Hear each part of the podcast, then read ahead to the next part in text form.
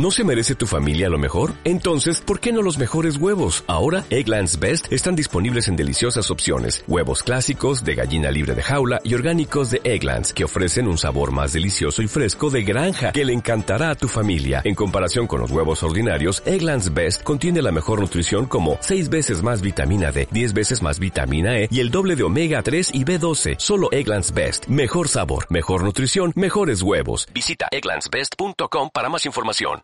La reforma educativa, el caso de Spanair, el paro, la prima de riesgo, la ola de frío.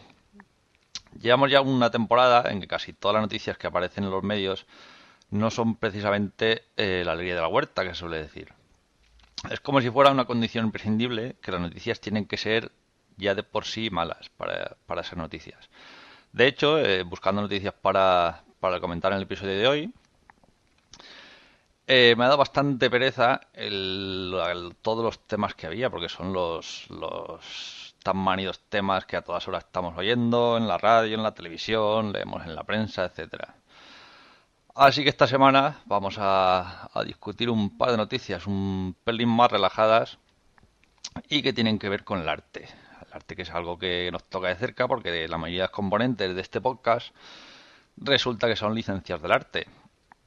Así que vamos a ver si, esta semana podemos aprovechar esas licenciaturas que con tanto orgullo tienen colgadas en su pared y nos, nos ilustran un poquito. En fin, vamos a empezar el episodio número 24 de Minoría Simple.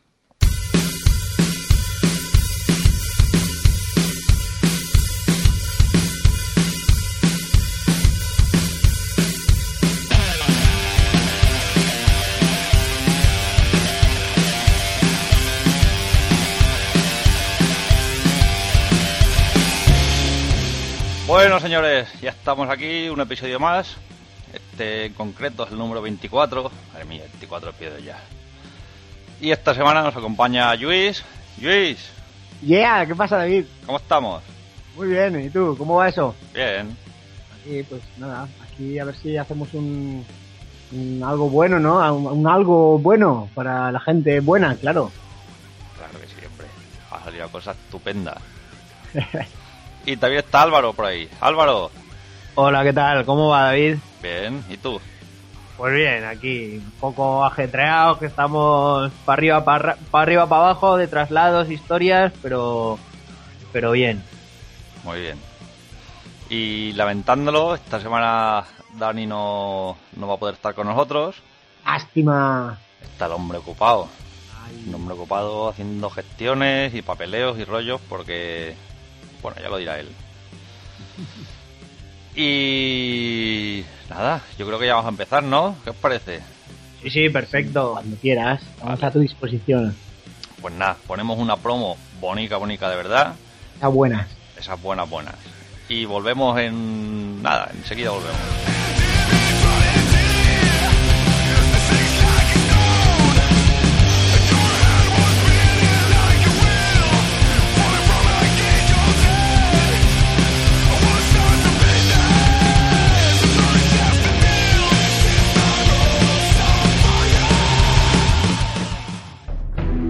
Hola a todos, yo soy Félix y hago un podcast. Se llama La Biblioteca de Trantor. ¿Que ¿De qué hablamos en este podcast? Escucha. Y para hablar de Conan, eh, primero tenemos que hablar de su creador, de Robert Erving Howard. Vamos a ver si le damos un repasito a, a la fundación y a, y a este gran escritor que es Asimov. Estamos hablando ni más ni menos que de Blade Runner. Eh, vamos a hablar un poquito de- del autor, de Frank Herbert, y luego ya pasaremos a, a comentar sobre su obra insigne, que es Dune. El capítulo de hoy lo vamos a dedicar a, a un clásico de la fantasía épica, por no decir el clásico de la fantasía épica, como es eh, El Señor de los Anillos. Eh, hablaremos, si no lo habéis averiguado ya, de los viajes en el tiempo.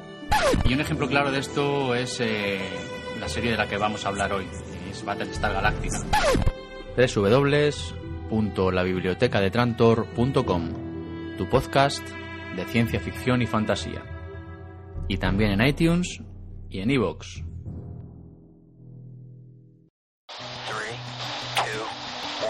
¿Sabías que existe una asociación donde damos voz a los podcasts? Asociacionpodcast.es. Súbete al podcasting.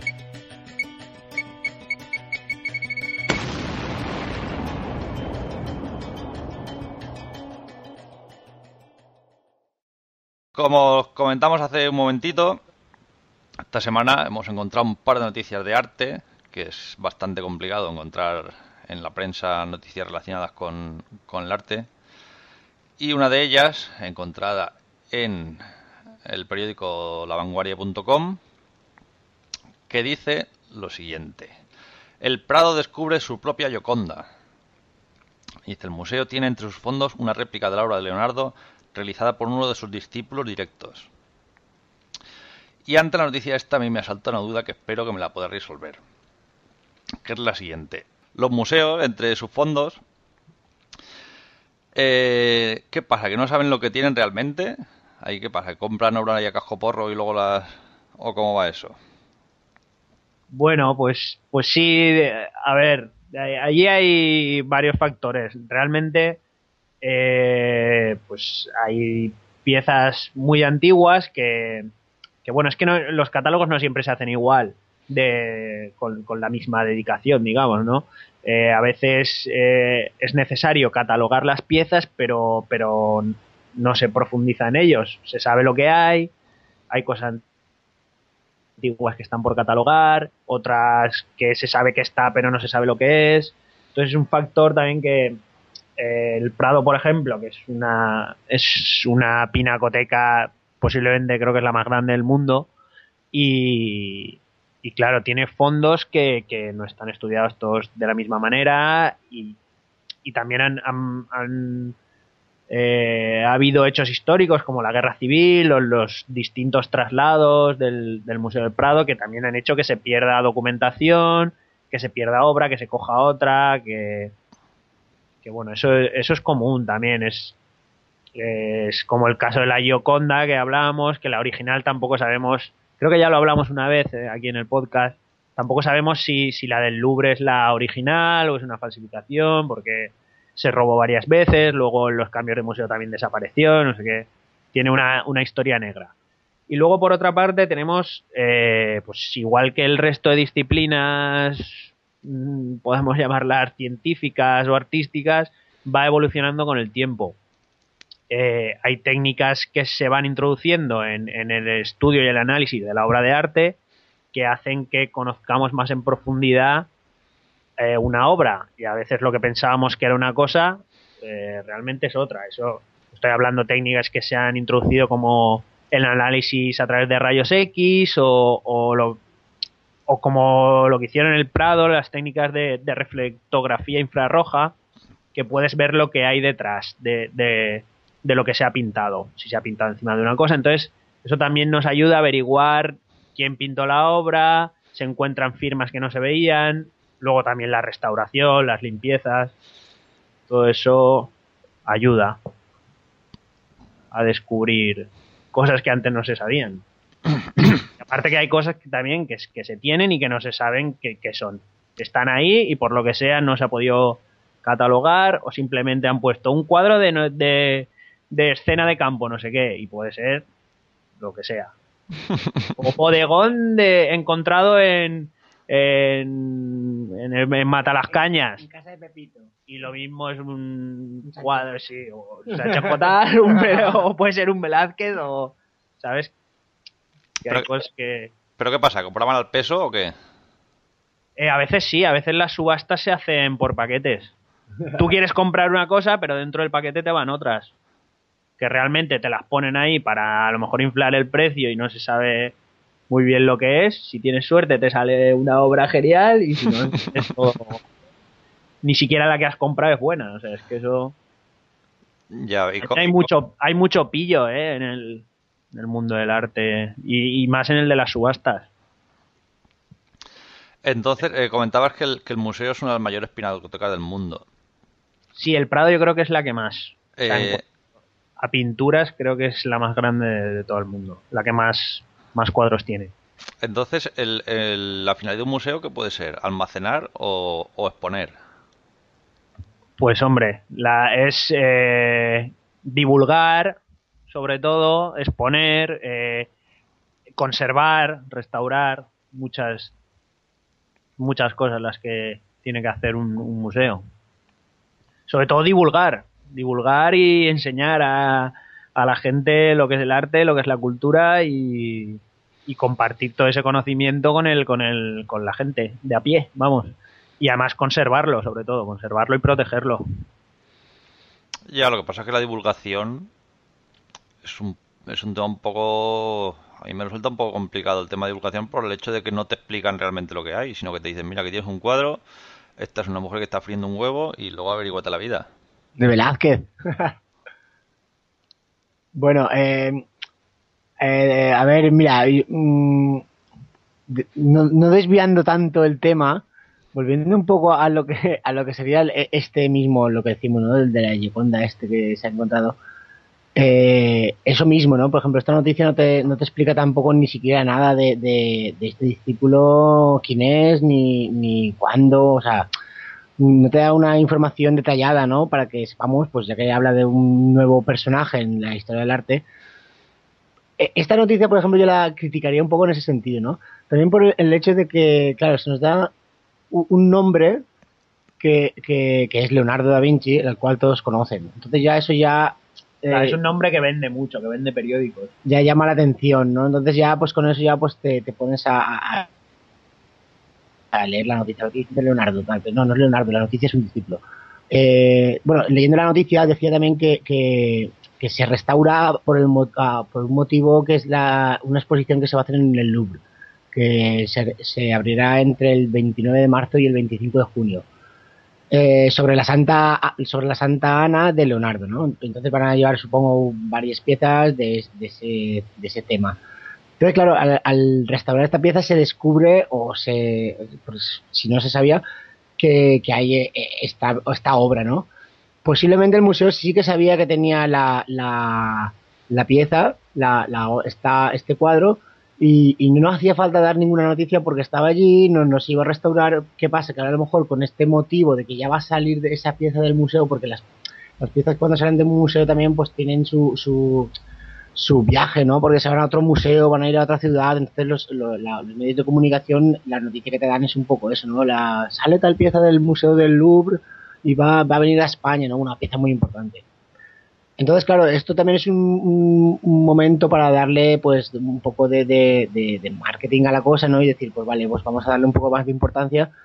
Que no digo que no, digo que no la tenga, claro, pero que también un poco veo que, se mezcla un poco esto, ¿no? La, la, el, el no- dar la noticia, pues, de, de un discípulo de Leonardo que quizá ni siquiera yo conozco, no creo que mucha gente lo conozca, no sé, que nos informen más, que hagan un especial, un programa especial sobre el discípulo, no sé, para saber quién es. Algo así, ¿no? Hombre, Mm. aquí en la noticia dice, según The Art Newspaper, se ve que es una, una publicación muy conocida en todo el arte, es muy posible que el asistente Leonardo conociera a la modelo, incluso pudo haber estado presente cuando ella se posó.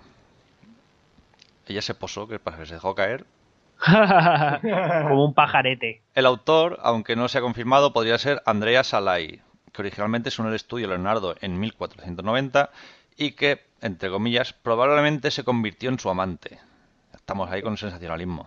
Sí, eso, Claro, es, eso es amarillismo puro y Y duro. además, y además no, no te confir- no, no está confirmado qué discípulo de Leonardo. Te dice podría ser, o sea, es como cuando se catalogó una obra hace 60 años que decían podría ser de un discípulo de Leonardo.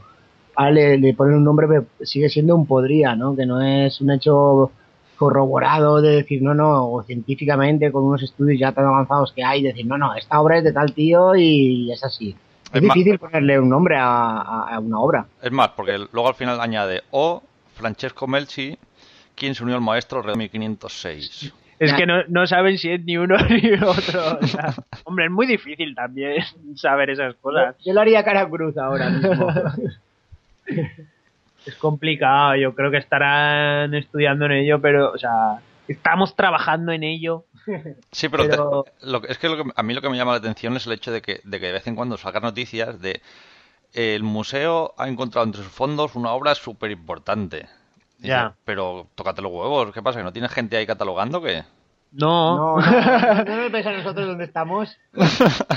el, el problema, como, como decía este el Joaquín Reyes, que el, dice que, que España es un país que la cultura le pica el ojete. Entonces el, el tema de la cultura eh, está guay, o sea, no sé, es- está entre medio camino entre que se quiere hacer negocio y, y, y, bueno, y se quiere hacer negocio, pero es que aquí en España está un cuidado por, por la cultura no lo hay como debería, siendo España, o sea, uno de los países que más eh, patrimonio ar- histórico-artístico también tiene del mundo, junto con Italia o, México, pero bueno, otros tantos, pero bueno, España es uno de los que más, porque tiene absolutamente obras de arte de, todas las épocas y de todos los estilos.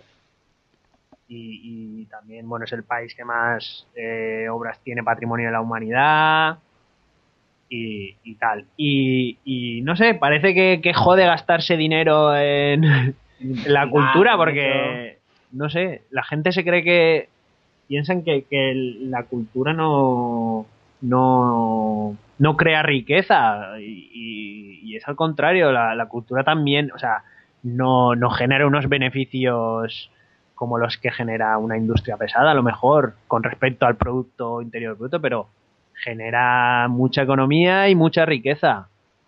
No solo económica, sino también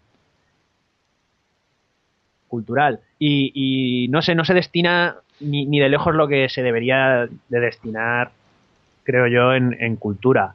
¿Qué pasa? Que, pues eso, las, las obras no se restauran, las, eh, los fondos no se catalogan o se catalogan tarde o... Se van olvidando las cosas y se Y- te olvidas de lo claro. que tienes. Y no solo eso, es que, que, que hace falta también, bueno, en ciencia pasa igual, hace falta gente que investigue, que investiguen cosas, tanto en, en cáncer, falta, bueno, falta dinero, porque investigadores hay muchos y, y muy buenos también. De, Estos parados. estamos hablando también que es, eh, científicos, España es una potencia mundial de, de científicos pioneros en, en biomedicina, en cáncer y en un montón de, de mierdas. Que te van todos.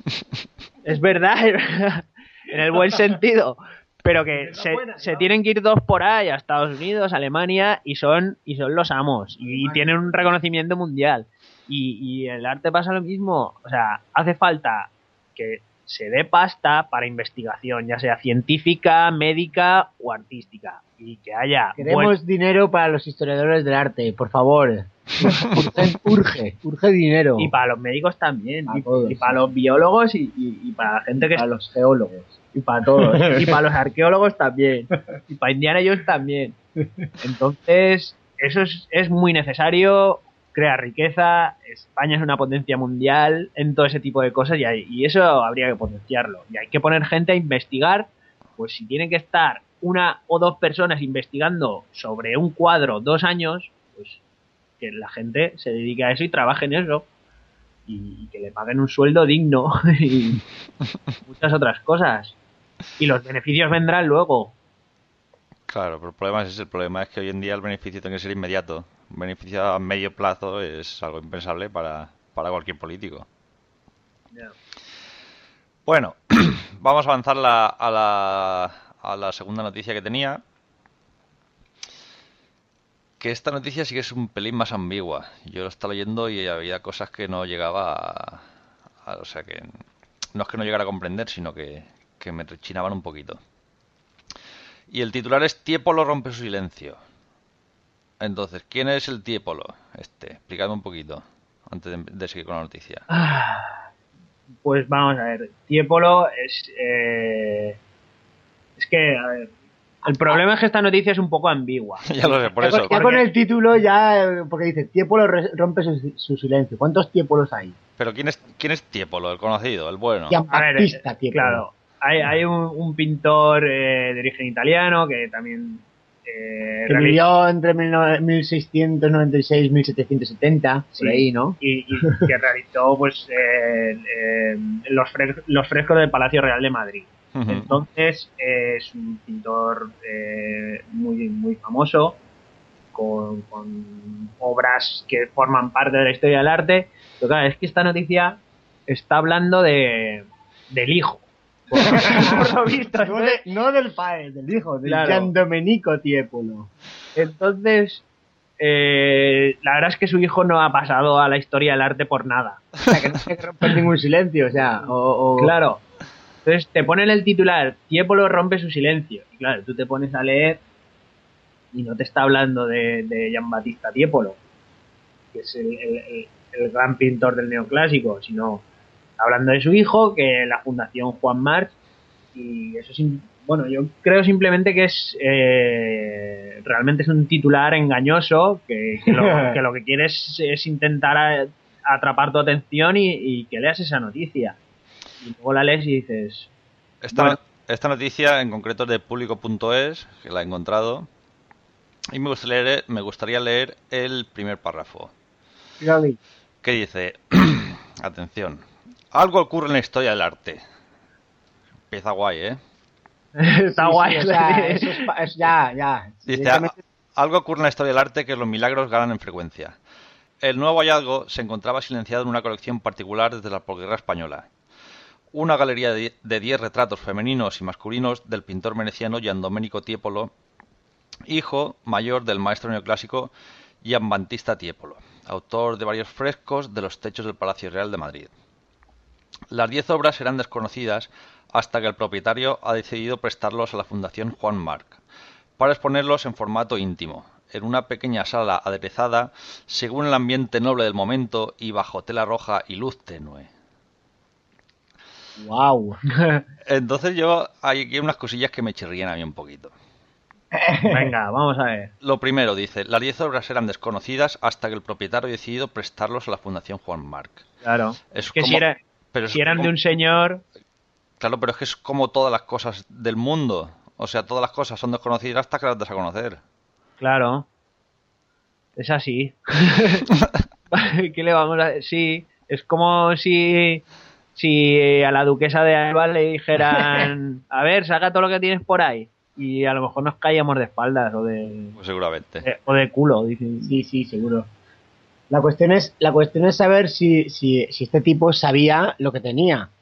O si sabía el valor que tenía. Si es que lo tiene, como he dicho antes también, ¿no? Si es que lo es. Sí, porque el este... Claro, o sea, al final, ¿qué es? ¿Por ser el hijo de o porque realmente ha habido un, un estudio de historiadores de la arte? ¿Por qué no de estar ahí viendo la importancia de lo que del trabajo artístico que hizo Gian Domenico después de, o sea, herencia de su padre, yo qué sé, ¿no? Pues en plan de que, bueno, siguió con una herencia de, de una técnica de pintura, yo qué sé, ¿no? Cualquier historia que, que lo haga, que lo haga hacer, hacerse valer, ¿no? Por sus méritos propios, no solo por el apellido. Entonces, claro, al final esto, estas obras, ¿qué, qué valor tienen? Ahí pues hace falta unos tasadores de, de obras de arte, pues no sé, o ahí hay que entrar en materia más profunda, pero pero vamos, estas obras eran desconocidas, pues sí, pues eso, porque pues, Angular nunca se sacaron a la luz. Y vamos, aquí te lo presenta la noticia un poco como, como algo muy muy sensual, ¿no? Porque, porque me, me ha encantado cuando has, cuando has leído lo de la tela roja, una luz tenue, un, en formato íntimo, ¿no? Sí, sí, ahora, ahora esto me gustaría que me lo explicarais a mí un poquito. Eso es pu- pura poesía. Sobre, ya, pero sobre todo, Lu- Luis, tú, eh, tú sí que montas, montas exposiciones y todo esto, ¿no? Sí, sí, sí. Yo he trabajado, bueno, trabajo de de vez en cuando en el montaje de exposiciones. Y estoy Vale. metido, sí. Entonces, eh, ¿qué es un formato íntimo? Pues un formato. pues, a ver. El formato... tú, o sea, Eso Pala- quiere- eso palabras textuales. Que es en un cuchitril, que es en un sitio muy pequeño. Ah, pero no lo recortas ni nada, ¿no? ¿Cómo, cómo? No recortas las obras ni nada de eso. Ah, claro, no, no, no las hace más pequeñas, ¿no? Así de bolsillo, ¿no? Para llevarlas en tu, carne- en tu cartera. Hombre, un formato íntimo, como bien dice la palabra, es algo más íntimo, no más pequeño, más acogedor, algo que te, que te, que te da un poquito de calor, ¿no? Son esas exposiciones que mola ver en invierno cuando hace frío y, y no sabes dónde ir un domingo y dices, vamos a, a ver esta exposición que, que tiene un formato íntimo. Entonces, da igual lo que vayas a ver, ¿no? Porque al fin y al cabo estás calentito. Siempre Sí. la, la temperatura es la misma, siempre entre los museos. Entonces, Total, para, para exponer 10 cuadros tampoco hace falta mucho espacio. o sea, tiene que ser una sala pequeña, tampoco Hombre, hace falta que sea... depende, el- depende del tamaño. Depende del tamaño de los cuadros, pero vamos. Si son unos retratos, tampoco tiene por qué ser el, el, el palacio de Buckingham.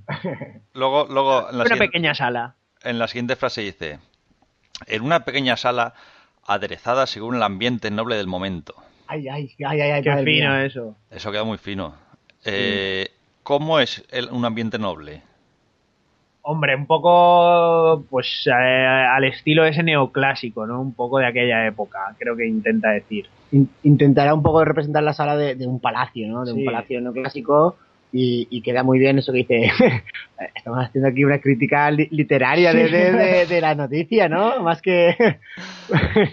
bueno, eso que digo es eh, que utiliza la palabra aderezada, ¿no? O sea, como diciendo con un toque de, de, de esto, Sí. ¿no? Y el ambiente noble, pues me imagino que habrá un mobiliario, habrá espejos, pues como un poco decorado como si fuera una sala realmente que, que esos cuadros pertenecen a, a esa sala, ¿no? Un poco ambientarlo en una el- que no sea una, una sala de un museo ahí que con las paredes blancas, vamos, que si no rompería también un poco el contexto, ¿no? Está bien eso, esto- eso, eso da, da, pues para, para introducir mejor, ¿no? La obra dentro del contexto, porque si no a veces las cosas son muy frías, te las presentan sobre una pared blanca y ya está. Espera que, y ahora viene lo mejor. Dice, bajo tela roja y luz tenue. A ver, si los pones bajo una tela roja no ves los cuadros. No, pero la tela... La tela por debajo. Exacto, por debajo o en el techo o algo así. O sea, imagínate eso, pues una pared de un palacio, no sé, pero Claro. que, que sea- es como hacerle un Con marco. tapices rojos. o- Claro. Tapiz, eh, el, el, ¿cómo se llama este? El, el este, es así, Terciopelo. el terciopelo, así, terciopelo, mucho terciopelo, así, neoclásico.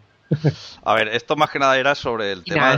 Sobre el, quería yo hablar un poquito sobre el tema de la divulgación artística. Vale. Porque primero que no hay mucha noticia de, de- de arte, solo cuando roban algún cuadro famoso o cuando se pega fuego a algún museo, lo que sea.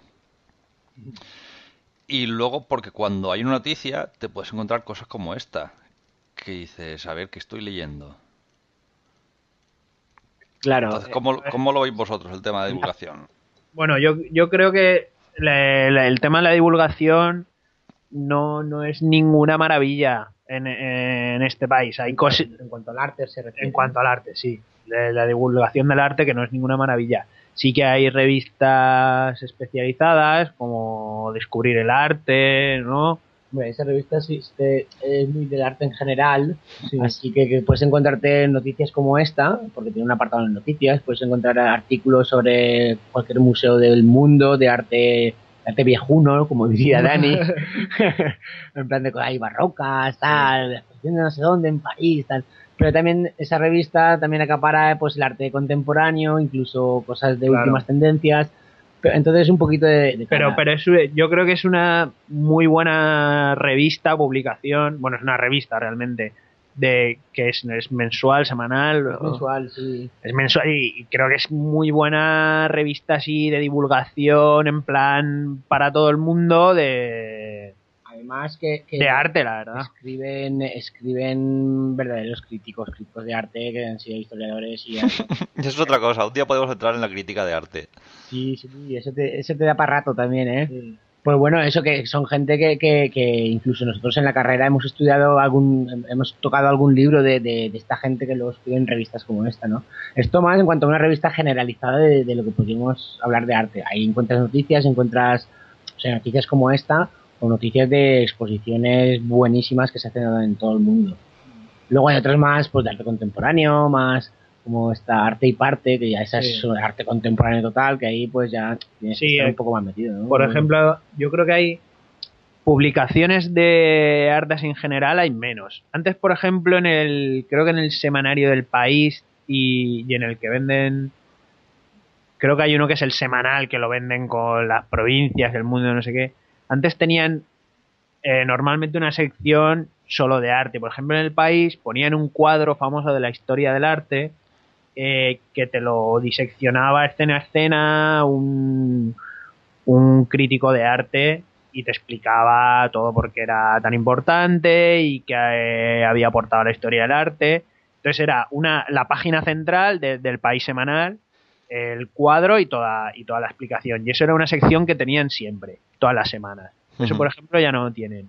Luego hay un, un cultural que creo que es, eh, no sé si es del Mundo o del ABC, que no son periódicos de mi, de mi gusto, ya lo digo aquí, que tienen un semanario que sale todos los jueves o no sé qué, que es cultural, que es de literatura, arte, que también es, es muy bueno, que eh, la gente que, que está en el mundo de la cultura lo tiene en muy alta estima porque también escribe gente muy buena y habla de todo, literatura, arte, cine, teatro y tiene muy buena reputación.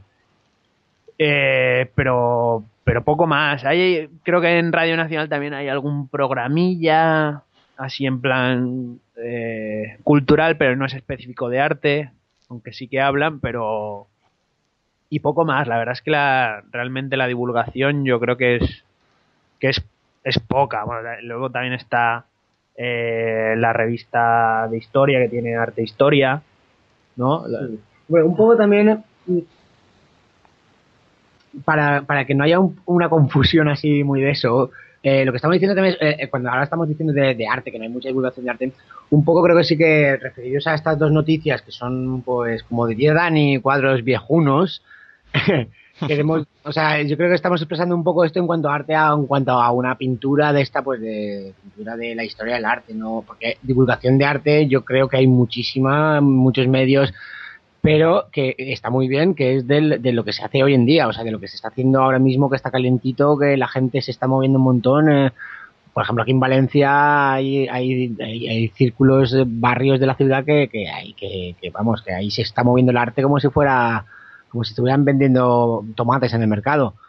Entonces también eh, un poco lo que estamos diciendo creo que va un poco engrabado a este arte en general de la historia del arte, ¿no? no del arte contemporáneo ni lo más ni lo más reciente. Esto yo creo que sí que hay mucha divulgación, pero, pero claro, eso es otro campo, vamos, no estamos hablando, estamos más metidos en esto, ¿no? Sí, pero, pero es que, por ejemplo, vosotros que sí que más o menos estáis metidos en el tema, sí que igual esa divulgación sí que llegáis a conocerla. El problema es que no se divulgue a nivel general de gente ya. O sea, yo por ejemplo, yo no recibo ninguna información sobre sobre exposición ni sobre no sé lo que dices tú del sí, sí, eso, es, eso es un poco lo que, lo que quería decir yo también con lo que estaba diciendo antes, que o divulgación hay, eh, nosotros también la buscamos y la conocemos y nos interesa, pero divulgación de a pie de calle de gente de en el periódico, en el semanal del, del domingo y tal, en la televisión, en la radio, yo creo que falta, que falta mucho porque eh, ya te digo, antes era más común que tú cojas, te compres tu periódico el domingo y que tengas tu sección solo de arte y, de historia de arte y de un montón de, cosas culturales. Y eso, la verdad es que en muchos casos yo creo que ha ido a menos. Pero bueno, también es verdad que está Internet y el que se quiere enterar, ahora hay más gente que se entera de más cosas y va a más cosas, pero porque la gente se interesa más, pero creo que la divulgación por parte de los medios, no sé si es, eh, claro, sube una cosa, baja otra y tal, a lo mejor la divulgación yo creo que es, que es poca, que es escasa, y que la gente de, la mayoría de la población, gente de a pie, no, no está tan pendiente, no está tan familiarizada o, no se entera porque realmente no hay una buena divulgación del arte. Creo yo, ¿eh? Ya. Luego, sí, nosotros, pues sí que, claro, nos interesamos, buscamos. Queremos divulgar el arte. queremos divulgar y estamos en, los trozos y en las tajas y en todo lo que nos mola. Pero, pero eso ya es también cosa nuestra. También, también eh, pensad que, que, todo esto, todo este arte de la historia del arte, valga la redundancia, eh, eh, ya está todo escrito, ¿no? Porque se ha dejado de, pues se podría seguir investigando y buscando y rebuscando y pues al igual que aparece uno aparece otro pero en plan a saco pero no está todo ya visto está todo ya investigado y están todos los libros escritos de Leonardo de Miguel Ángel de, de de de todos los artistas hasta el siglo XX está todo escrito, ¿no? O sea, la historia del arte ya está escrito, ¿no? Aunque no debería ser así, porque la historia del arte siempre, siempre, siempre, o la, la historia siempre es cambiable con, con los descubrimientos. Entonces, claro, todo esto que ya está escrito, pues también es como que parece, parece eso, ¿no? Que parece algo así muy, muy castizo, ¿no? Hablar de, de este arte, ¿no? De, de, lo- de los grandes clásicos del arte. Así, ñoño, ¿no? Parece que aburre, ¿no? A la Claro. gente le aburre de los cuadros viejunos. y- Pues Claro, lo, lo que pasa es que no se dan cuenta que luego, o sea, tú miras a cualquier artista que está haciéndote un graffiti en la pared y a lo mejor te está pintando un tiepolo en la pared y no te das cuenta, pero dices, mira, está haciendo grafitis, tal. Pero ese tío a lo mejor conoce o le, te está contando un poco la historia del arte, como muchos artistas han hecho, ¿no? También, que, que- entonces, eso es un punto, ¿no? Que hay que... No sé, bueno, no, no sé si, si tienes algo que preguntarnos. Pues, Algo más, algo más. No, es que, es que tu, tu opinión también. Es que yo creo que el tema de divulgación, en- sobre todo en el arte contemporáneo hoy en día, es, es un tanto surrealista. Va la redundancia Ah, también. Así- Por eso, porque igual el arte es un poco surrealista ahora, en este. Porque, porque son frases muy grandilocuentes y son... Ya. Pero que realmente... eh, Hay mucha tonta, mucha mucha tontería. tonta, pero que no te llegan a explicar exactamente, por ejemplo, Claro. qué estás viendo. Tú vas, lo que comentaba antes, tú vas a un museo y sí, te dan el folletito ese, de no sé qué, cuando entras, de que aquí hay una exposición del Renacimiento italiano. Y dices, vale. Pero no te, no te llegan a, a- a- decir qué es lo que estás viendo. Sí, está claro que estás viendo el Renacimiento italiano, pero yo qué sé, yo voy, he ido a un museo y he estado en la sala de Renacimiento italiano y me ha aburrido como una ostra. Yo también, ¿eh? Yo, yo te lo digo, yo voy a los museos cuando voy por ahí y veo eh, cuadros barrocos de después de, de la reforma y la contrarreforma y todo eso y digo, o sea, es todo lo mismo y es un aburrimiento nada más que, que mártires, curas y monjas y, Claro, y mareas y dices, tío, Mola ver a los grandes porque son los grandes porque son los que iniciaron a lo mejor esa manera, esa, esa manera de pintar la luz, de, de entradas, de composición, lo que sea, ¿no? Por eso son los grandes. Y Sí, luego, pero- claro, Pero, nosotros cuando... Luis, Luis, Luis, por un momento. Es que eso precisamente, eso que estás diciendo tú ahora, es lo que creo yo que falta. O sea, que tú te Ya. llegues allí y te digan, vale, pues estás viendo eh, esto, ¿por qué estás viendo esto? Y que te Claro. digan, pues este autor es el primero que usó la luz así o asá, Ah, o, no, este, pero- o este es el primero que empezó a usar este tipo que de composiciones, o el color y tal. los museos tenían que contratar a, a unos señoritos y señoritas jóvenes y apuestos y, y- y majos y guapos, y unas muchachas de buen ver y unos muchachos de buen ver también, que fueran historiadores del arte gente moderna. y que hicieran una visita guiada cada, cada hora o cada dos horas. Y que todo- cobrasen, todo y que que- cobrasen, claro. Claro, ellos que cobren. Cobren que tienen su carrera. ¿No? Y, y que... Y que Sí, es que es eso, es que es, es muy sencillo lo que pasa que no hay, no, hay- no hay dinero, no hay dinero para... o no hay ganas, yo qué sé. No sé, yo creo que si invirtieran en esos comentarios de, de, de hacer un poco más didáctico el tema de ir a un museo, yo debería ser más Yo, yo creo que, que realmente la gente sí que asistiría más a los museos, porque hoy en día es el museo es un recinto acotado a la gente estirada y poco más. Y gente que va, que ha ido a una ciudad de viaje y vamos a ir al museo este porque es conocido.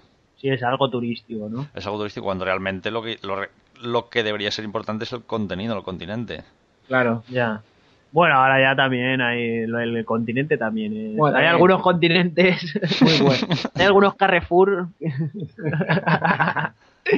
Bueno, va, yo creo que ya lo vamos a dejar aquí el tema del arte por, por hoy. Bueno, eh, también en lo de la divulgación. Claro, es que yo qué sé, es que al final yo, por ejemplo, cada uno hacemos nuestra propia lectura de, de- de lo que estamos viendo dependiendo de la, de la formación que tenemos. Entonces, yo a lo mejor voy con una persona y yo veo unas obras y yo estoy haciendo una... Y, y esa persona me dice, Buah, pues no, no me mola, me aburre. No, no veo nada. Y, y yo todo lo contrario, claro, no veo nada, no me dice nada. Y Claro. yo todo lo- yo estoy haciendo una lectura también, eh, pues según mi formación, que, que me hace apreciarlo de otra manera, incluso disfrutarlo. En esos momentos, yo cuando voy con esa persona, realmente le explico lo que yo estoy viendo y se lo hago entender eh, con respecto a algo fundamental que, que es la, la historia, los sucesos que han movido al ser humano a lo largo de la historia. Y si en el 1800 las personas eran de tal manera, pues pintaban cuadros de tal manera. Y entonces, claro, yo intento explicar por qué se hacen las cosas en ese momento, qué es lo que lleva. Entonces, ya haces una lectura un poco diferente y, y empiezas a entender cosas. Es el, el- el típico caso de, de Picasso que, que la gente dice, "Ah, pues esto, ¿qué, qué quiere decir? Pues, pa que val. ¿Això para qué vale? ¿Esto qué, qué es? O sea, que me está aquí, eso lo hago yo. Que Picasso también tenía. Pues Picasso, Picasso, Picasso. Picasso, pues mira, hay que o alguien que te explique por qué hace lo que hace y lo que supuso eso luego para la historia de- del arte y la historia de la humanidad en general y en la manera de entender no solo el, el arte, sino es una manera también de entender la vida, es filosofía pura y dura, es una, un cambio de mentalidad, un, un cambio de entender la teoría del arte, un cambio de entender la teoría de la estética, que teoría de la estética es filosofía pura y dura. Entonces, no solo son cuatro garabatos ahí pintados. O sea, se- eh, los hizo por una cosa y, y luego a lo largo de la historia han significado muchas cosas más, que, que realmente han hecho a la gente cambiar su, su forma de entender el mundo. Por eso es tan importante a lo mejor. Y claro, eso la única manera es estudiando, leyendo y que alguien que sepa esas cosas, si no quieres leer y estudiar, pues que alguien te lo explique o que te lo enseñe o que te lo diga y que y luego ya tú, si quieres seguir estudiando, si al, te fin- mola, al final es como todo, ¿no? Cuando tienes un amigo que le gusta algo y te lo comenta y, le- y te, y te interesa un poquito, pues te vas metiendo y ya yo no tengo ni puta idea de medicina, a lo mejor. Ni yo. Sí, pero. Pero vamos, que, que es eso, el arte es o es, te, te tiene que gustar. Yo creo que si te, si, te, si te llega a gustar el arte de alguna manera, ¿no? El arte en general, el cine, el- el- la música, la pintura, el teatro, da igual, el arte, la, la expresión artística, ¿no? Porque es un medio de comunicación al final. Si te llega a gustar, te puede, te puede dar, mm, no sé, te puede causar mucho placer, placer interior, no sé, de alguna manera te, Orgasmo, te puede, te puede hacer sentir muy bien o muy mal, ¿no? Cuando es algo que, que te ah, ¿no? También, que, que transmite, transmite, o sea, y simplemente eso es es como, como no sé, a- todo el mundo ve el cine, va al cine porque, porque, porque no sé, porque es más común ir al cine que, que, que ir a- al museo. Aún así, más antiguo el museo que el cine, ¿no? Pero vamos, no sé, más moderno el cine, ¿no? Ahí es, es más de moda. Pero vamos, que el arte, ya te digo, que es, es meterse, o sea, si te interesa, cuando te ves algo que, que de a Picasso, es que Picasso, pues, lee algo de Picasso, cógete un librito de estos finos de la biblioteca. Uy, has mezclado museos con bibliotecas. Uy, ya, claro, pero es que va con punto con, va el punto y después la- va la mayúscula. Da igual, internet. O internet eh, desde Mira, casa, internet. en la biblioteca también hay internet. Pero bueno, eso que, que, vamos, que es, si a uno le interesa lo más mínimo, mm, búscalo, ¿no? Y hoy en día que tenemos los medios al alcance de la mano aquí, lo tienes aquí, a estiras la mano y le apretas el botón y ya estás dentro. Pues busca lo que te interese, ¿no? Entonces el arte tiene eso, que si no te interesa, por mucho que vayas a un museo, no vas a disfrutarlo. Si no te gusta el fútbol y vas a ver un partido de fútbol, pues no vas a disfrutarlo tampoco, ¿no? Pues si vas con alguien que le mola, pues y te cuenta ahí un poquito tal cosas, pues luego te vas metiendo, pero pues es lo mismo, creo yo. A lo mismo no, pero es una ligera comparación, Parecido, es una comparación eh, art, art deportiva. Bueno, Aquí lo dejamos. vamos, a dejarlo aquí. Y, y hasta aquí puedo leer. eh. Ha faltado Sí. el Dani para decir El Dani. que el arte conceptual igual a mierda o algo así. Cosas así. sí. Al, al Dani lo que le van son las piedras, así de, de bajo Claro. tierra, ahí, que le pegas una pata y sale un. Al Dani le, le molan la- las puntas de sílex y, le- y los esqueletos y los muertos y esas cosas. muertos ahí, ala. sacar muertos de bajo tierra, pero... Pegarles un picotazo en la cabeza, que de vez en cuando el- se les Eso, lo, que, lo que tenemos pendiente es eh, hacer un debate. Bueno, más que hacer un debate, continuar un debate del que Sí. hicimos en, en las en la JPod con creo que fue con Javi de la Guardilla Sí, sí, sí. sobre el, el arte contemporáneo, que eso también tiene tela. Los, los detractores del arte contemporáneo no, no tienen la mente abierta. Son unos cagamandurrios. Pero bueno, eso lo vamos a dejar para otro, para otro capítulo del podcast. Muy bien. Porque yo creo que ya es momento de ir avanzando. Que ya, ya yo creo que ya lo llevamos bien. Ya hemos hablado bastante de arte por hoy. Vale, va. Bueno, que todavía queda la Bueno. parte de... un poquito más de arte. Bueno, ahora vamos a hablar. Bueno, de eso, eso. Luego... A ver, di, di Luis, di que vamos a hablar ahora. va. Ah, tío, pues vamos a hacer aquí una sección un poco así para introductoria, introductoria. Eh, como, como ya se sabe, mi sección últimamente es la de historia del arte, ¿no? Ujú. Entonces nos habíamos quedado en Mesopotamia y todo eso. Y, vamos a pasar a Grecia. Pero antes de hablar propiamente de, de toda la, un poco definirla, un poco hablar de la, de la escultura, que es, es muy, muy importante, ya diremos por qué, la arquitectura y todo esto, pues eh, he pensado que podíamos hacer como una introducción, pues, con algo muy representativo de- del arte griego, de, que sería la, la, la Acrópolis, la Acrópolis de Atenas. No, no el Partenón, que es el edificio que conocemos todos también ahí, pero todos sabemos que es la Acrópolis, ¿no? Esa montañita que había allí y, y unos edificios ahí arriba. Pues un poco sobre eso, ¿no? Sobre qué importancia y, un poco con esto nos introduciremos en, en la cultura, en el arte y, y para, para la próxima semana ya empezar ahí a tope con, con a definir, a, a dar proporciones de, de, de todas las cositas más minuciosamente. En la, en la cuna de la civilización occidental. Claro, ahí estamos. Pues ahora mismo. Vale, pues nada, te vamos a poner la musiquita y volvemos enseguida. Muy bien.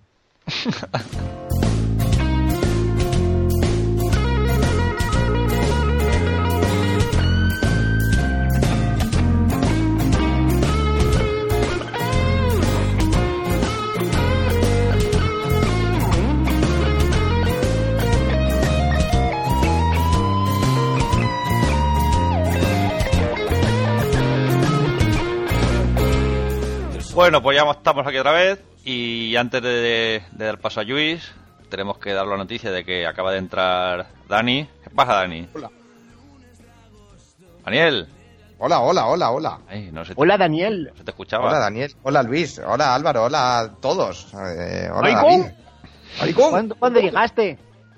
Pues hace nada, hace cinco minutitos. Voy ahí estresado de la Gran City. Bueno, la Gran City que es Alicante, que tampoco que sea la hostia, pero me estresa. ¿Ya has gestionado todo lo que tienes que gestionar? Ya está todo medio arreglado. ¿Has Vale. movido todos los papeles? Sí, de sitio los he movido, como cuando estudiabas tú. Que solo te papeles de sitio. Ponía todos encima de la mesa para que parecía que estuviera estudiando más. ¿eh? Claro, claro, claro. Y ahora aquí, mírate, ¿eh? Repartía en montoncitos. ¿Quién te diría a ti, Luis, que estás aquí a punto de enseñarle a los chavales de la ESO lo de lo de del arte de griego y todo eso? ¿eh? Ópolis, eh, madre mía, ¿quién diría? ¿Quién diría? Madre mía. Qué vueltas da la vida. Que el No, otro te día, unes. que el otro día nos puso Miguel Negrillo en Twitter. Se aprende mucho más escuchando minoría simple que yendo al cole. Toma. ¿Has visto? toma ya.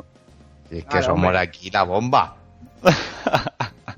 Ahora que no digan mucho, lo que oyen aquí, que no lo no diga, no de- decirlo mucho por ahí, no vaya a ser que, que no, hombre, porque aquí todo es riguroso, sacado de la Wikipedia. Bueno, o va, sea que luego vengan a buscarnos. va, va, no, no nos enrollemos. Luis, Y que el David venga, hoy está nerviosito, que juega dígame. Valencia ahora mismo, venga. claro, hombre, que de aquí no juega el, el Valencia, hostia. Bueno, aquí Bueno, de Luis. Valencia. Aquí no, he oído hablar de fútbol. Vale, Luis, coméntanos. ¿De qué nos querías hablar hoy? Quería hablar de, de, de la Acrópolis, la Acrópolis de Atenas. Mm, No, no específicamente de ningún edificio en concreto, como podría ser el, el Partenón, que es el más conocido, sino de, de, de ese conjunto, de esa colina, que, que, mm, más que nada su importancia como, como, pues como monumento, porque, vamos, es, es, es el conjunto de monumentos más importante que nos ha llegado de la civilización griega. Ya, lo- digo, como conjunto que tenía muchísimos, varios templos en su, en su interior. Eh, ya de por sí, el, la colina es una fortaleza natural. Quiero decir que, se construye la fortaleza en ese lugar porque ya tenía una forma bastante semejante a lo que, se buscaba como fortaleza. De hecho, si, se entra a la, la colina desde el oeste, que es la entrada principal por los propileos, que de eso hablaré ahora, eh, la estructura de, lo que sería toda la colina parece como una especie de barco gigante, ¿no? Eso ya impone muchísimo. Eh, la vista desde el sur, por ejemplo, ya sí que te permite ver eh, una, una, visión de toda la, colina en, en, horizontal y viendo el Partenón en la parte más alta, que ya también pues tiene su importancia que también ahora Bueno, pues lo más lo más importante que quiero destacar de, de este de este de esta colina no quiero hablar de escultura ni de pintura aún, esto lo haremos la semana que viene, ni de arquitectura, simplemente quiero hablar de, de, cómo se aprovecha de una manera esta, esta topografía de un lugar tan, tan difícil de, de, acceder a él para construir pues, todo lo que es un recinto religioso, porque eh, al fin y al cabo esta es la finalidad de, de, la Acrópolis de Atenas, es un lugar religioso. Eh, esta sería una, una primera característica y la otra dentro también de esta religiosidad eh, sería la disposición visual de todos los de todos los edificios que toda esta disposición está está encarada a, unos itinerarios religiosos vamos lo que sería vendría siendo una procesión. Sí sí sí vamos la, la típica procesión religiosa del paso de Semana Santa pues que también eso de las procesiones es, es algo muy griego también que sacaban sus sus figuras de sus dioses y las sacaban a pasear por ahí también en, en volandas. Bueno, pues a ver. eh, la, la, entrada, la entrada a la, a la Acrópolis se hace por los propileos. Eh, estos, estos son uh, unos diversos edificios, como el templo jónico de Atenea Nike, que están a, pues como, como dándote la entrada, no están a un lateral de lo que sería la rampa de acceso a, al templo y también eh, los zócalos y los, los, bueno Álvaro creo que quería aportar sí algo. creo no para los chavales de la ESO también que lo del Nike o, o, o Nike que, que, llevan en las zapatillas viene viene de Grecia que, que es una, una, un término griego que significa victoria entonces eh, Atenea Nike es eh, Atenea victoriosa digamos de alguna manera entonces eh, es el templo de, de de Atenea victoriosa y por eso las zapatillas Nike o Nike que llevan los chavalucos, pues eso, significa victoria. Es un término, pues sí, también olímpico, de, de deporte, de Grecia y, y bueno, nada más, era, era, comentar eso, para que los muy chavales bien, sepan claro, claro. el porqué de las cosas. Igual están estudiando ahora el arte griego y llevan las zapatillas puestas, si no lo saben. bueno, pues eh, en estos propileos, que son varios edificios que hay que dan la entrada al edificio, eh, el, que te da la entrada es un edificio que está porticado y con, columnas, ¿no? La, las columnas del, de los vanos centrales son las más anchas para, facilitar el acceso a, este peregrinaje que esto viene a, a, partir de la rampa que sube, llegas a, a las columnas que se hacen más anchas, entras por ahí y ya te, cuando atraviesas todo lo que es el conjunto de propileos, eh, sales y, y, lo primero que te encuentras de frente sería una, una, una estatua de, de, Atenea Promacos, vamos, otra diosa griega, que está eh, fue esculpida por un, un, un, escultor muy famoso y hablaremos de él que se llama Fidias. Esto ya cuando estemos un poco en la escultura mm, ya entraremos más en detalle. Más adelante, más adelante lo veremos. Entonces, a partir de este punto, claro, todo esto es lo que digo. En la distribución, por ejemplo, fue decidida por, uh, por un, una especie de monje llamado Nesicles bajo el mandato de Pericles, ¿no? Y, y era por uh, la, toda la, esta distribución estaba hecha a propósito para que se formara una procesión y, y, nada, y así llegar finalmente al templo que sería el Partenón. Entonces, desde la escultura que hablaba ahora mismo de, de ya a partir de aquí puedes ver a, eh, el santuario de Artemisa. Que este, en, un momento ya, a, primera vista lo ves y, y, te deja entrever un poco el Partenón. Esto es intencionado. Para que siga la procesión adelante, no te quedes parado. No es un sitio, no, no es un lugar donde tienes que estar parado. Era en procesión andando y es un recorrido en el que vas.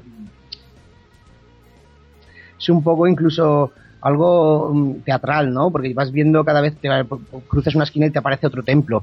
Entonces, esta es la importancia que tiene, porque al final lo más importante del, del Acrópolis es el templo, que he dicho no vamos a profundizar ni hacer descripciones, es el templo del el Partenón. Eh, pues básicamente esto es lo, que nos tiene, los que nos, tiene más así sin cuidado de, lo que es este edificio.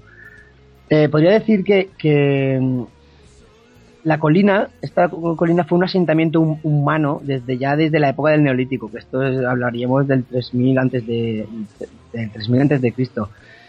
Y en la época micénica, vamos, sobre el 1500, se le, se le adoptó de esa primera rampa de la que hablaba, ¿no? Eh, los, los sucesivos monumentos religiosos eh, se, se, finalizaron con el, eh, con el reinado de Pericles, cuando acabó su, su Partenón. El Partenón fue, fue mm, dirigido, fueron los arquitectos de este edificio Ictinos y Calícrates. Calícrates, perdón. Y nada, de esto hablaremos también pues en la próxima semana.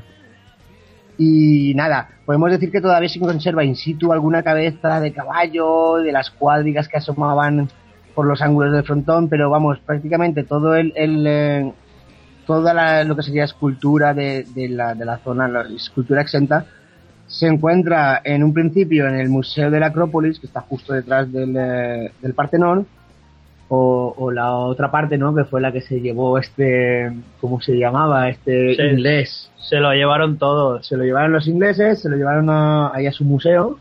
Sí. Que de eso también, pues, es un tema que podemos, podemos, eh, El expolio que hubo de, de todo lo que es el Partenón, de toda casi toda la escultura. Bueno, que lo mismo si no se lo hubieran llevado, se hubiera se caído hubiera ahí a. Claro, aquí hay un debate muy, muy, muy de Pero muchos vamos. años y de, y de, y digamos de, de, de, de lo que- de dónde es ese patrimonio, si es inglés o es griego, eso ya, pues ahí hay, ahí hay mucha discusión. Hombre, Entonces, El Dígalo. patrimonio es griego. O sea, por supuesto. a cosas El así, eso es griego. Ahora, que quién tiene derecho a quedárselo, pues eso es otra historia.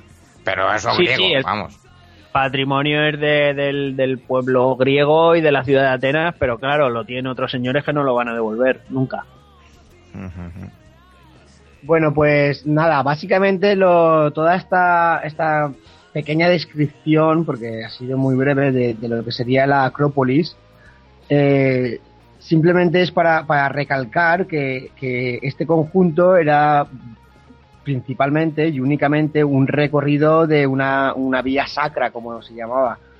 Por esto, ¿no? Es un conjunto religioso y nada, y ya con esto yo creo que hemos introducido un poquito la, la sensación de, de, de, columnas ¿no? y, de, templos para poder eh, para poder entender un poquito o por lo menos eh, intentar hacer que esperar con, con impaciencia que, Claro. que, qué pasaba ahí no que es esas esculturas que son esas esculturas de, de las coray por ejemplo arcaicas no que, que se encontraron aquí en la Acrópolis que están en el museo de Y las cariátides, Cariátides, todo esto los pues, atlantes, esas Claro, cosas. todo esto son nombres también que incluso nos pueden llegar a sonar de, de, de mucho vocabulario que, puede existir por ahí. Incluso a veces en, en la escultura neoclásica, por ejemplo, te puedes encontrar un atlante, una cariátide, ¿no? Y no- Claro, un, un frontón, Frontones. un frontón clásico, un- unos triglifos y unas unas metopas. cosas de esas que va- divertido, la verdad. digamos, ¿eh? Que- digamos, con- digamos un poquito que esto fue la base mm, en la que se basó con altibajos prácticamente toda la, la arquitectura eh, prácticamente hasta nuestros días, ¿no? Hasta el siglo XX donde ya hace Catacroker el arte y, y se, se, se cambia todo con la introducción del hierro y tal. Pero que digamos que esta fue la primera base donde eh, hablamos de arte clásico, luego hay periodos que son eh, menos clásicos mm, y que intentan romper con, esto y luego otras otros momentos en que vuelve a retomar eh, la, la antigüedad clásica como punto Sí. de referencia y así a lo largo de la historia, ¿no? Un poquito. Realmente, si lo que es Grecia y Roma son los que, eh, pues sí, eh, fundamentan o basan los elementos que luego se van a utilizar en arquitectura hasta bien entrada la, la contemporaneidad. Es decir, el Mm. tipo de columnas se utilizan los mismos, las tres más importantes, los tres estilos más importantes, que es el dórico, el jónico y el corintio, son los que con variaciones van a pasar a lo largo de la historia y van a fundamentar un uso continuo Claro. de toda la historia. y, y los estilos arquitectónicos se basan eh, según esos, esos capiteles, porque esas columnas, dependiendo del, del tipo de templo que es, si es un, por ejemplo, el dórico es el, el templo, digamos, de carácter masculino y significa unas cosas, luego el jónico, que es el de las volutas, es el femenino. Bueno, el, el- el corintio, de ahí viene el, el compuesto, que es romano. Luego y- también que si el templo tiene columnas solo por delante, si las tiene por delante y por detrás, si rode- las columnas rodean todo el templo. Claro, pues si tiene escal bueno, las escaleras son. eh, la entrada de escaleras solo por delante, por ejemplo, es eh, eh, una introducción de los romanos. Eh, y, y lo de levantarlo sobre un zócalo también, creo que es eh, romano. Pero bueno, Sí, pero eso, que también digamos- había templos digamos un poquito que las bases, las primeras grandes arquitecturas y en lo que se basó mucho eh, a lo largo de la historia los arquitectos para las distintas, o sea, las distintas tendencias o, o las distintas épocas dentro de- del arte y de la arquitectura en concreto fueron estos, ¿no? Los que lo basaron, ¿no? Los, los griegos, ¿no? Fueron los, los que impusieron eso, ese orden arquitectónico, ¿no? Yo sí, yo creo que griegos y, y romanos. Porque Sí, pero bueno, el- Romano no la- deja... A ver, hay que decir, claro, Dani, hay que decir que los romanos también eran un poco copiones, ¿no? Sí. Entonces, aunque también avanzaron en mucha técnica, ¿no? pero, pero- pero por ejemplo los romanos introducen algunas cosas por ejemplo eh, introducen los arcos de medio punto que eso sí que eh, luego pasa a la- al, al arte románico y luego también con variaciones pasa al gótico sabes también tiene otras maneras de construir Roma que, que las crean ellos mismos a base bueno Sí, eso no, no es copiado, sino eh, se van, realmente eh, las bóvedas, las bóvedas de cañón y los arcos de medio punto es de los romanos, no lo Bueno, no las sí, de los sí, griegos. Sí, pero que vamos, que son introducciones que se van adaptando. Ya lo comentamos también ahí. Os estáis- de la- Creo que está yendo un poquito por las ramas, ¿eh? No, no, bueno, con lo que decía Luis, que claro, eso viene de Mesopotamia, claro, Claro. porque es que los romanos, Y luego los etruscos también. Claro, los romanos- Los romanos, los que- ¿Y qué han los hecho los romanos romanos vienen- por nosotros? lo- los marranos vienen de los etruscos, que son de origen también en mesopotámico. Claro. Pues- Entonces también tienes, tiene una mezcla de cosas de Grecia y, y etruscas. Madre mía. Bueno, Luis, entonces la Acrópolis ya está, ¿no?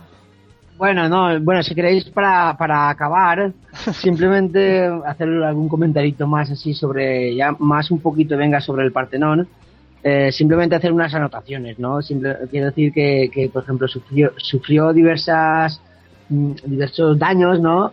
Eh, hasta que en el año, en el año 1675 un bombardeo, eh, un bombardeo veneciano en la guerra contra los turcos eh, vamos, hizo que, que- no sé cuántas bombas le cayeron encima, pero vamos, fue hizo que, que el Partenón se quedara como tal como lo conocemos hoy. Eh, y luego también en 1894 hubo otra, no, mentira, no estaba como lo con- conocemos hoy, porque en 1894 hubo un terremoto, un temblor de tierra que, que vamos, que aumentó esta destrucción y, y vamos, y, y- y si no hubiera sido por restauraciones que ha tenido el, templo posteriormente, o sea, a través de estos años, pues el templo podría haber caído por su propio pie ya en estado de ruina definitivo, ¿no? Entonces, pues sí que se ha metido mano porque para conservar un, un templo pues de, de- de tan gran magnitud para la historia del arte. Y nada, cuando vaya alguien a ver eh, la Acrópolis de Atenas, que no diga que son cuatro piedras tiradas por el suelo, porque claro, eso, eso es lo que se ve, eso es lo que se ve. Que, tam- que también. Pero también, pero si miras las piedras, las piedras a veces te hablan, tienes que saber escuchar a las piedras, porque ahí ya te digo, lo que decimos es eso, ¿no? La, la base de la, de la de la urbanización, de la arquitectura, pues vamos, la- no es que sea ahí, porque antes ya se construían muchas cosas, pero por lo menos la cultura europea se toma toda la arquitectura, la base arquitectónica, incluso mucho arte se toma de- de- del arte clásico que es Grecia y luego vendrá siendo Roma, pero vamos, aquí están los orígenes de nuestra de nuestra cultura también incluso mediterránea, ¿no? De que nos mezclamos a todos los pueblos del, del, mar, de que estamos ro- rodeando el mar, pues es Grecia. No la, la, la madre, ¿no? De todos nosotros. Pero vamos, a ver cómo, a ver cómo nos lo tomamos esto. Así que yo creo que con esto la Acrópolis queda finiquitown y, y seguiremos con, con todo lo que es la escultura, arquitectura y todo eso. Finiki Town Muy Town. bien. Muy bien. Pues nada, Luis. Muy interesante la Acrópolis de Atenas. No está mal, ¿eh? No está mal, no está nada mal. Bueno, pues... Habría que ir a ver. ¿Cómo, cómo? ¿Que no se te ha escuchado ahora? Nada, no, que digo que habría que ir a verla de alguna vez, a ver cómo está aquello, a ver cómo... lo además de- ahora ah, allí hay que aprovechar ahora que allí está baratero. Allí ahora están ahí con, Sí. con el agua hasta, hasta el Con el gandate. agua al cuello, vas a, ir, vas a ir en barca ahora, eh, por ahí. Claro, ahora vas allí en, en cuatro perras, te tomas aquí, vamos, te hinchas a birras. Bueno, va, vamos a avanzar, que nos quedamos aquí enganchados. Eh, vamos a seguir ahora con Álvaro. ¿Qué te has preparado hoy, Álvaro? Pues eh, hoy, hoy no, no he podido preparar nada, tan, pues por las circunstancias que comentaba al principio también, que han sido un poco haciendo traslados, no estaba en Valencia, tenía cosas que hacer y y no, no hay conspiranoias hoy, no, que, no tengo nada, yo lo reconozco. vale, vale. Pues nada, no, no he podido, pero tengo muchas ganas de, de volver con mi, con mi sección, que ya será la semana que viene, lo prometo. Y, y nada, vamos a, a pasar un buen rato también con las conspiranoias. No sé si el otro día visteis una noticia eh, que sacaron porque han eh, en Madrid han hecho una gran exposición conmemorativa de, Nikola Tesla eh, en, el Museo de, Ciencias de Madrid o no sé qué que el que esté por Madrid que pueda que le eche un vistazo como como yo os recomiendo siempre os se habla de Nikola Tesla como eh, forma parte de, de la historia de las conspiranoias mundiales y nada si estáis por Madrid acercaros que, que es muy interesante Muy bien. Pues entonces vamos a seguir con la sección de Dani. ¿Qué te has preparado tú, Dani? Eh, que yo resulta que se lo ha comido mi perro, tío. No, no, estoy... Tampoco, Dani. No, eh, lo siento mucho, pero ya sabes que ando con lo de mi traslado también a, a Argentina y tal, ando muy liado y, y no, no he podido prepararme nada. Y para prepararte las cosas mal, más vale que no prepararte. Ah, sí, Más vale que no te prepares nada y, supongo que tardaré un poquito a sacar algo porque ya os digo, estoy con el agua hasta, hasta como los griegos, estoy, estoy hasta arriba y no es un poco complicado. Pero bueno, a ver si todo se apaña y la semana que viene saco algo y si no, pues cuando pueda. Es que no, no, no doy abasto. oye yo, yo quiero hacer una petición a, a- a la dirección de este podcast Diga, diga usted. Eh, Yo se lo paso yo- luego. Vale, lo mandaré por escrito. Eh, yo, yo estoy a favor de, de, de que de que Poke se una a nuestro podcast siempre que pueda. Claro. Y que haga una... Sí, yo Sí, me, me puede ser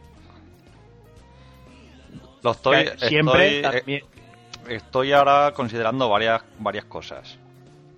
Entonces, una de ellas es a lo que pasa que todavía no echarnos a nosotros y contratar al Poke, ¿no? Echarnos a nosotros y contratar solo a Poke. Todavía no me he Es puesto, buena opción. No me he puesto a ello, pero si se puede votar, yo voto a favor. estoy considerando las varias opciones. Eh, Una de ellas, claro, es con llamar al amigo Poke y a ver si, si se anima. Entre otras. Pasa que ahora también es una mala época para, para ciertas cosas. Ya, ya lo sé, ya lo sé. Pero bueno, si él puede, sí que Sí, estaría sí, guay. hombre, claro. porque- Yo, yo se lo voy a proponer y si él quiere, adelante. Ahora, dinero que no pida, ¿eh? Que de, Exacto, eso- de dinero estamos jodidos. Porque pasta no. O sea, ¿sabes? No, Dinero no se no hay. puede. No se puede porque, porque ya me la llevo yo toda y está la cosa muy mal. El único que cobra en este podcast, sabéis que soy yo. Eh, es así. Ya, bueno. y otra cosa, mandarle, mandarle un saludo a nuestro amigo Víctor, que está en Bristol y que nos escucha todas las semanas fielmente y que le gusta mucho nuestro podcast. Madre mía, pues que se mande algo, un correo, un, un audio correo. Vale, se lo diremos. Y se lo diré Vale. que- El Víctor también tiene, también tiene una entrevista, el Víctor. Madre mía, qué crack. Es un oyente Vale. fiel, me han dicho por Sí, ahí sí, sí. de nuestro programa, que le gusta escuchar ahí. mm, tiqui, tiqui, A ver si tiqui, se anima tiqui. también y nos hace una visitita aquí a los estudios, a los Ah. estudios centrales de, de minoría simple. Nos desplazamos nosotros, como tantas veces hacemos, a, a otras ciudades del mundo y nos vamos allí a- para poder grabar un programa con él y hacerle una entrevista sobre- o que participe, a que tenga una participación como. como Sí, un- hablaremos- especial o algo hablaremos. así, no sé. Porque Mandaremos un email al Hablaremos de- ayuntamiento, al ayuntamiento de Bristol a ver que a ver si nos acogen una ahí. reunión. Mañana hacemos una reunión, chicos, para sacar los billetes. Vale, vale. Bueno, visto que no hay más secciones por hoy, pues vamos a ir a la despedida. No hay despedida tampoco, David. Siempre despedida, sí. Pero no, no nos deberíamos de despedir de nadie, así queda la cosa más en el aire. No, no. No, no, despidámonos, despidámonos y pon un poco de musiquita que si Sí, no... Vamos a poner música y enseguida despedimos. Vale, Tara. Musiquita Hasta buena, musiquita.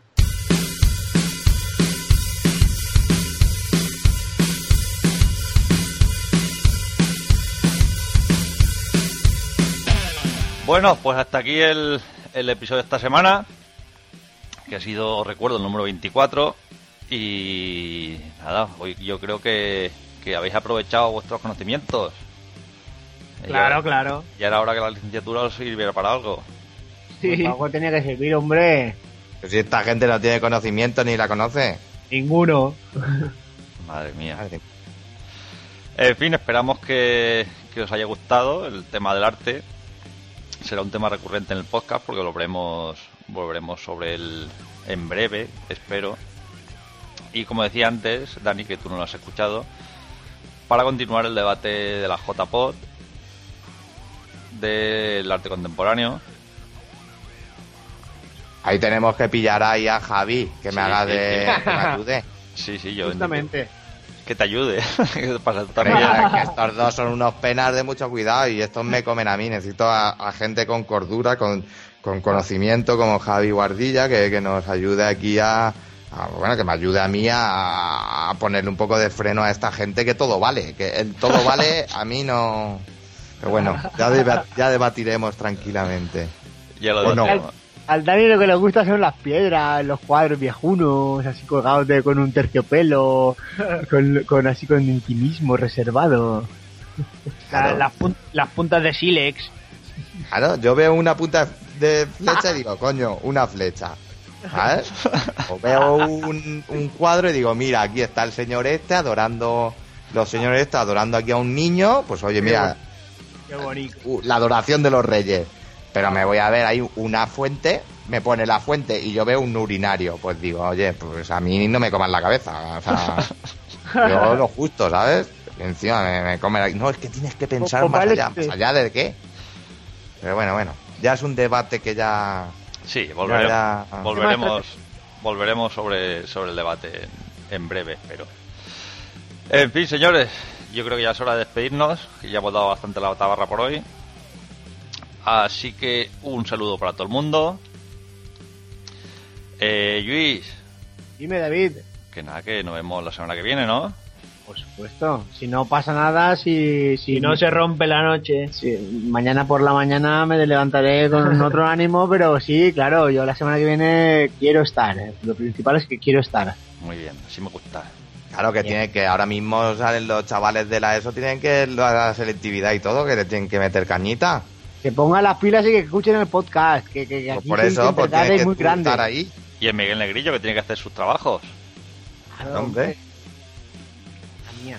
Bueno, Álvaro, Nada, pues yo también quiero estar y, y- y quiero trabajar. quiero hacer cositas también conspiranoides. muy bien.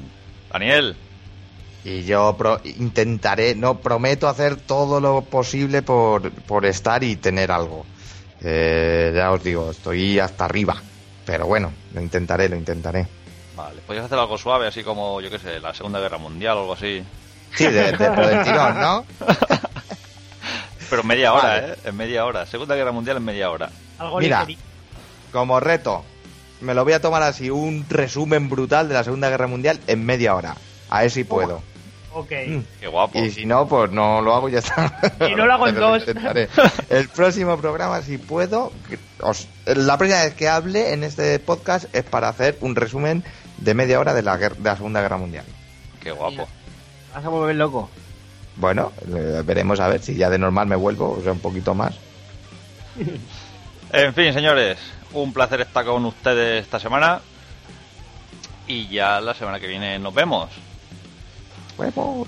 Bueno, hasta la semana que viene. Un saludo. Ale, ale, ale, ale, ale, a escuchar podcast, a